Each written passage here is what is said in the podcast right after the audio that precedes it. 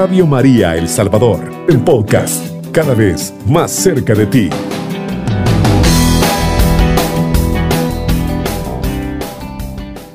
Qué alegría verdaderamente tener vida y poder saludar a nuestro Señor Jesucristo con las oraciones que Él nos ha enseñado por excelencia. Y hoy le invito a cada uno de ustedes me acompañe en la oración inicial y pedirle la misericordia al Señor desde el inicio de nuestro programa para que todos aquellos hermanos que están enfermos de diferentes enfermedades que ahora nos acechan, le pedimos a nuestro Señor que tenga misericordia de cada uno de nosotros y de nuestros familiares, amigos, vecinos y todos aquellos que necesitan de la misericordia de Dios. En el nombre del Padre, del Hijo y del Espíritu Santo. Amén. Jesús misericordioso, tuyo es el poder, el honor y la gloria. A ti, Padre Santo, hoy en esta mañana nos acercamos a tu presencia, mi Señor, para alabarte, para bendecirte, para glorificarte y decirte, mi Señor, que tú eres nuestro Rey que tú eres nuestro Señor de los señores, que tú eres mi Señor Jesús, el principio y el fin, tú lo eres todo. Hoy acudimos a ti para suplicarte por la salud de todos nuestros hermanos que nos escuchan, de los hermanos que también llamarán, Señor. Tú ya lo sabes quiénes son por los que envían sus mensajes pidiendo misericordia de ti, amado Dios. Ahora nos unimos con todos ellos para suplicarte que tú le des la mejoría, la salud, lo que tú quieras hacer con cada uno de ellos, amadísimo Dios, y nosotros aceptar tu voluntad. Por ello, papito Dios, desde ya pedimos por la salud, amadísimo Jesús, de tus servidores. Mira que ellos tienen la necesidad, amado Dios, de un trabajo y de estar siempre presente, Padre Santo, porque hay veces, amadísimo Señor, no tenemos quien nos eche la mano. Y es por ello que suplicamos ahora una gotita de tu sangre preciosa en la garganta de nuestros hermanos que ahorita se encuentran pasando por estas gripes, Señor, Ahora te suplicamos una gotita de tu sangre y suaviza, quita todo dolor. Así, Señor Jesús, unidos a nuestra Madre Santísima, la Reina del Cielo, Reina y Señora y Madre que también nos acompaña en nuestro caminar y en nuestros momentos difíciles de dolor. Por ello te suplicamos ahora. Gracias, mamita. Quédate con nosotros en este momento para que la palabra que vamos a explicar en este día llegue al corazón de cada uno de tus hijos. Amén. La palabra del Señor está tomado del Evangelio de San Marcos, del capítulo 12, versículo 28 al 34. Nos dice la palabra de Dios, entonces se adelantó un maestro de la ley que había escuchado la discusión al ver lo perfecto que era la respuesta de Jesús. Le preguntó a su vez, ¿cuál de los mandamientos encabeza a los demás? Jesús le contestó, el primer mandamiento es, escucha Israel, el Señor nuestro Dios es un único Señor. Al Señor tu Dios amarás con todo tu corazón y con toda tu alma y con toda tu inteligencia y con todas tus fuerzas. Y después viene este, amarás a tu prójimo como a ti mismo. No hay ningún mandamiento más importante que este. El maestro de la ley le contestó, muy bien, maestro, tienes razón cuando dices que el Señor es único y que no hay otro fuera de Él y que amarlo con todo el corazón, con toda la inteligencia y con todas las fuerzas y amar al prójimo como a sí mismo, vale más que todas las víctimas y todos los sacrificios. Jesús contestó, muy muy razonable su respuesta y le dijo, no estás lejos del reino de Dios. Palabra del Señor. Gloria a ti, Señor Jesús. Qué hermoso, hermanos y hermanas, el poder, el escuchar esta lectura, porque nos damos cuenta de que el mandamiento principal de nuestro Señor es amar a Dios sobre todas las cosas. Y este es el mandamiento primero.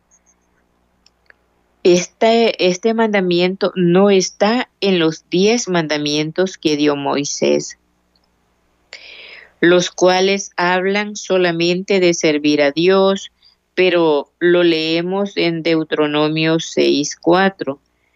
Amar a Dios no es un mandamiento como los demás, pues los mandamientos señalan obras precisas que debemos cumplir o de las o de los cuales debemos abstenernos. Por ejemplo, descansarás el día del Señor o no cometerás adulterio. En cambio, en este de amar a Dios, nunca terminarás las exigencias. Los maestros de la Biblia especialmente hablan de los diez mandamientos de Moisés. Solamente expresan en forma clara las exigencias de nuestras conciencias. No debería de ser necesario mandarnos que no que nos robemos ni que calumniemos nuestro prójimo. Sin embargo, es necesario enseñar esto a los niños y también a las personas poco escrupulosas. La ley, dice San Pablo, no ha sido puesta para los buenos, sino para los que cometen el mal. Y lo vemos en Primera de Timoteo 1.9. En realidad, hermanos, este mandamiento del amar a Dios sobre todas las cosas es un mandamiento dado por nuestro Señor Jesucristo por sus propios labios, ¿verdad? En el cual nos manda a, amar a Dios sobre todas las cosas y al prójimo como a sí mismo. Porque si nosotros, ¿verdad? No podemos ni practicar, porque eso es una realidad lo que yo le voy a decir en este día que no podemos practicar los mandamientos que le fueron dados a Moisés.